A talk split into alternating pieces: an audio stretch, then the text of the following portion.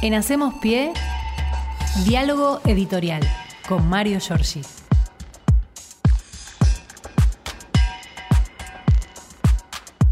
Muy buenos días, Mario. ¿Cómo te va? Buen día. ¿Cómo va, compañeros? ¿Bien? Fernando muy Axel, bien, bien, todo bien, bien. muy Acá bien. estamos nosotros. El día de la milanesa hoy, no Sí, se señor. olviden. señor. Sí, señor. Este, no sé a quién se le habrá ocurrido, pero la milanesa es un recurso gastronómico argentino este, extraordinario, hay que decirlo. sí, ¿no? señor. Sí, señor. Eh, Tengo grandes recuerdos de la milanesa. Mi vieja, que trabajaba en casas afuera, nos hacía los lunes parva de milanesa y teníamos con mi hermano lunes milanesa, martes milanesa con Claro, puré, había miércoles milanesa un con estoqueo, un Claro. estoqueo En Luján en estos momentos están haciendo ¿no? Sí, la, La la gran la, milanesa. gran milanesa napolitana. 4 por 3 metros, dice. Exactamente, mide cuatro metros. 500 kilos de carne. Bueno, eh, para mí es de origen austríaca. Ah, pero Ah, milanesa comida. yo la hacía de Milán, no, No, sé justamente No. había una, este, una costilla a la milanesa, una co- costelera que era una milanesa, este, eh, eh, perdón, era un pedazo de carne con Ah. hueso eh, empanado que se comía en Milán, pero a mí me parece que es de origen austríaco. La, carne, en todo caso, martillada, Sí. que es la que se eh, este, estira un poquito más y se empana. Pero bueno, no vine a hablar de esto, vine a hablar de otra verdad de la milanesa que parece no poder escudriñar la Argentina, como es la manipulación de la justicia del lado del poder.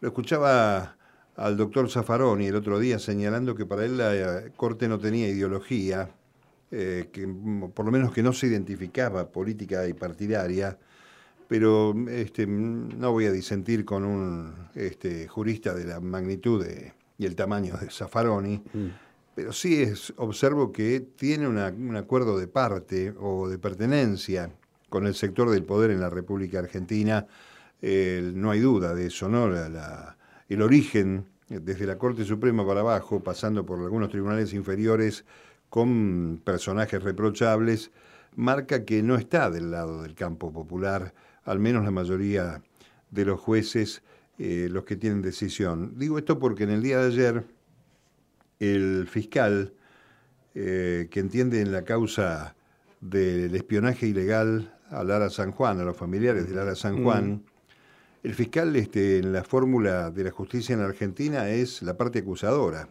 es el que defiende los intereses de los afectados, más allá de que los afectados tengan acceso o, o derecho a tener una defensa. Sí. Y el imputado este, tenga también ¿no? Este, La suya, un- claro. un defensor.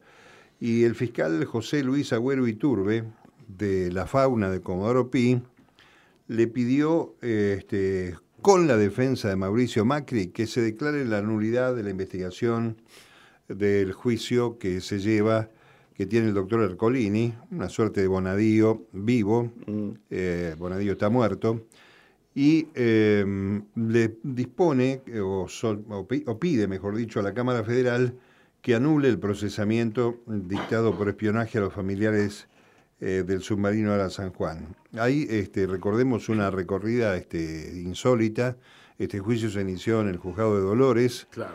Eh, allí este, hizo lo imposible el macrismo para trasladar y lo consigue a Comodoro Pi el tratamiento de esta causa y mm, este, las eh, querellas, entre ellas la doctora Valeria Carrera, que representa a los familiares, pidieron que se ratifique este, la confirmación del fallo del juez Baba, que es el juez de Dolores, que lo encontró este, eh, imputable a Macri por las maniobras de espionaje y que incluso le trajo un embargo de 100 millones de pesos en su momento. Ahora bien, esto lo tiene que decidir la Cámara, este, el dictamen que mandó el fiscal lo tiene que decidir una Cámara Federal que está integrada por Bruglia, Bertuzzi y Llorens. Bruglia y Bertuzzi, como ya sabemos, son los jueces que eh, quedaron este, en el puesto que querían, o donde los puso su jefe, Mauricio Macri, y Mariano Llorens es un habitual este, concurrente a las actividades polideportivas de Olivos Claro. durante la presidencia de Macri. Es decir, una vergüenza más de la justicia sobre la cual uno no tiene mayores esperanzas ni expectativas de que la, la medida eh, que vaya a tomar la Cámara Federal sea en contra del jefe político que tienen. Claro. Eh, y si es así, estaremos otra vez en un caso bochornoso de la justicia berreta de la República Argentina en manos de estos irresponsables que van a tener que decidir en la sala 1 de la Cámara Federal la suerte de Macri en este que debe ser uno de los delitos más perversos que ha cometido eh, Mauricio Macri, de quien no hay dudas que es un hombre este, que tiene afinidad por el espiar, Sí, por, claro. por el espiar y en forma Es un clandestina. voyeurista profesional. Lo hizo con su familia, lo hizo con sus propios pares partidarios y este, aquí está demostrado plenamente que mandó a espiar a los eh, familiares para saber sus movimientos, para saber a dónde iban, para saber incluso qué le iban a preguntar en el caso que se encontrara con ellos, a quienes atendió de mal modo y sin darle respuestas profundas, eh, incluyendo este, el dato no menor de que el gobierno nacional, recordemos el ministro de Defensa era este, Aguad, Aguad. eh, se sabía eh, la suerte corrida por el submarino mucho antes de que se diera a conocer oficialmente y después de eso, como si no fuera poca la tragedia, siguió este, victimizando a los familiares con una de las cosas tan perversas como es el espionaje y el espionaje ilegal. Bueno, en estas manos yo creo que hay que eh, hablar de estas cosas. Es cierto que las preocupaciones de los ciudadanos pasan por otro lado, pero muchas de las preocupaciones o de las cosas que nos afectan también pasan por esto. También pasan porque no hay una herramienta jurídica sólida para hacerle frente a este tipo de abusos que se manifiestan desde este lugar y que dejan impune a los criminales. ¿no? Este, esta gente que se llena la boca de la República, de las instituciones, Exacto. que además ha Sí, sí, sí, este, sí, corrido este, y ha reprimido a gente inocente, que terminó incluso muerta, como Santiago Maldonado, creo que vale la pena señalar que este, uno tiene que repudiar naturalmente esto, aún sin que se conozca el fallo de esta Cámara, pero no es este, probable que me esté equivocando al señalar que efectivamente le dé eh, una respuesta a la nulidad y después tendrá que ir entonces a una instancia superior y ya sabemos cuál es el escalón que Claro. sigue, es la Corte La Suprema de Justicia, Tal eh, cuyo 50% inventó Mauricio Macri, ¿no? Mario, y la falta de respeto a la inteligencia de los ciudadanos, porque si no me equivoco, esta del submarino es la causa en la cual se dijo que había cuentapropistas, ¿no? Que, Claro, que- o sea, la falta de respeto a la inteligencia de la gente. Bueno, desmentido incluso por los famosos cuentapropistas, por ellos mismos. Este, Hay que decir que ayer se negó a declarar, dejó un papel eh, Gustavo Arribas en la Comisión Bicameral de Seguimiento de Inteligencia en, la- en el Congreso de la Nación y mm, este, de acuerdo, eh, mm, pareciera todo estar de acuerdo a lo que Macri pidió. Es decir, que el movimiento que ha hecho la justicia, Ercolini, el fiscal este, impresentable, y la Cámara que lo va a recibir, está trabajando de acuerdo a lo que Macri quiere, de acuerdo al pedido que hizo el expresidente, que debiera estar hoy por lo menos imposibilitado de salir del país. Es el mismo juez Ercolini el que le permite andar dando vueltas, estupidizando gente más eh, por el mundo, porque encima da charlas. eh, y este, mañana vamos a tener, seguramente, digo mañana, en el, en el periodo futuro. hipotético de lo que viene, en el futuro, vamos a tener que ver qué es lo que hace esta gente.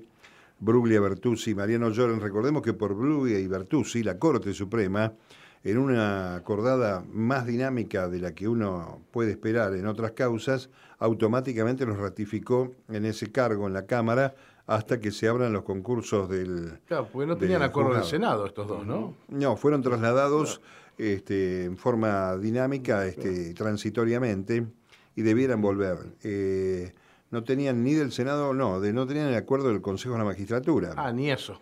No tenían. Eh, están, son jueces y se dispuso su traslado allí.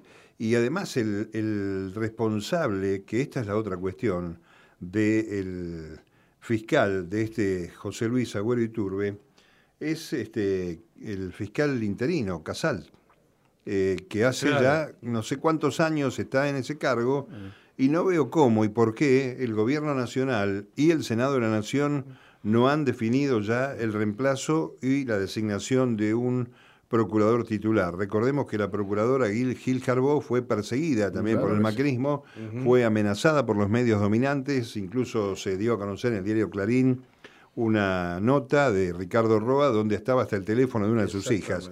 Eh, es decir, que frente a esta impunidad no hay mucho más este, para agregar, salvo sentir un profundo dolor por aquellos que este, podemos pasar por alguna dificultad que requiera la intervención de la justicia y estemos en manos de estos malnacidos con lo que eso significa.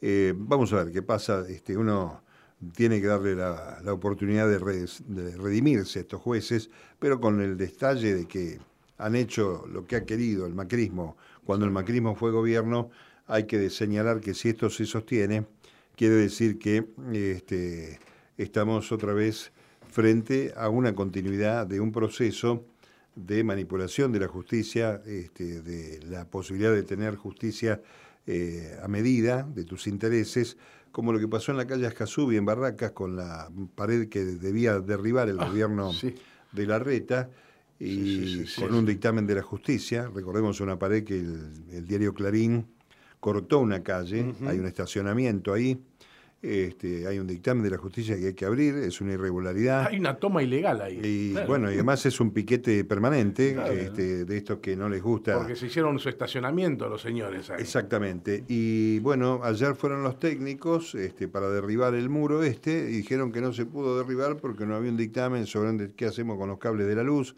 que había autos estacionados del otro lado y se podían dañar los vehículos. Este, realmente maniobras especulativas para estirar, para que no pase lo que debe pasar si hubiera justicia en Argentina. Ahora, si son sin techo, gente sin techo que toma un terreno en el medio del campo, a eso le mandan palos. No, por supuesto, le mandan primero las cámaras, eh, van las tapas y por supuesto va la represión detrás. bueno, en fin, este, me voy despidiendo. Una buena noticia para eh, la cuestión que tiene que ver con el cuidado, las licencias para padres y personas no gestantes. Mm es un dato de este, avance.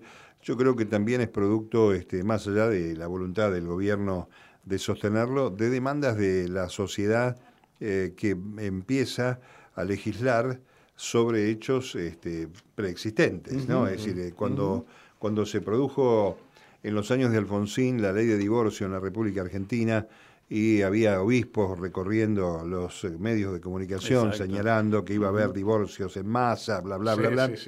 Eh, bueno, ni, ni hablar de la identidad, ni este, de la cuestión de género, eh, ni este, nada, nada torció la realidad de algo que está preexistente y que la ley termina acomodando, salvaguardando y protegiendo a las personas que este, fueron ninguneadas, que forman parte de minorías. Este es un dato no menor porque eh, sobre todo estoy pensando en los padres adoptantes, la necesidad de tener un tiempo de adaptación, de reconocimiento mutuo, de confraternidad, este, de afecto, ¿no? de intercambio de cariño eh, con los niños adoptados, que ya de por sí es un acto de amor extraordinario, pues que tengan ahí también este, mm, este, un dato no creo que es este, relevante. Y además porque mm, en estas cosas, como en tantas otras, cuando uno ve que el Estado interviene, eh, tiene la tranquilidad de que va a haber una mirada más igualitaria. Porque cuando esto queda en manos del mercado o el enemigo, que son los que representan el mercado, la desigualdad aparece automáticamente. Y en esto me parece que eh, tenemos que, trabajar aún mucho más, ¿no? Este, desde los medios de comunicación, desde el Estado, porque aún hasta el más miserable de los que vino con el tractor viejo para protestar en esa ignota marcha ya que me permito yo recordar y seguramente a nadie le importa, hasta ese el Estado le devuelve con el esfuerzo de todos nosotros mm. en energía, en escuela para sus hijos, en infraestructura, en rutas, en fin, etcétera, este, lo que los tipos este, encima tienen el tupé de demandar en contra del Estado. Y ni que hablar si el clima hace una mala jugada. Claro, por supuesto, la sequía, la exención impositiva, el tema de la inundación. Todo, todo es para ellos. Este, esta historia del Estado este, como un elemento de enemistad manifiesta con el poder y con el mercado es contra lo que va la derecha en la Argentina, la ultraderecha, y donde se regocijaron y se babearon escuchando en el Yao Ya el otro día, en el hotel en Bariloche, el Yao Yao, los empresarios argentinos. Que ya no viven en Argentina. El Círculo Rojo, este, que ahora tiene radicación externa, pero que la guita la siguen sacando de acá, ¿no? de la que ponemos todos. Obviamente. En fin, les dejo estas reflexiones en esta mañana. Gracias, Mario, por ayudarnos a entender. En Hacemos Pie, diálogo editorial con Mario Giorgi.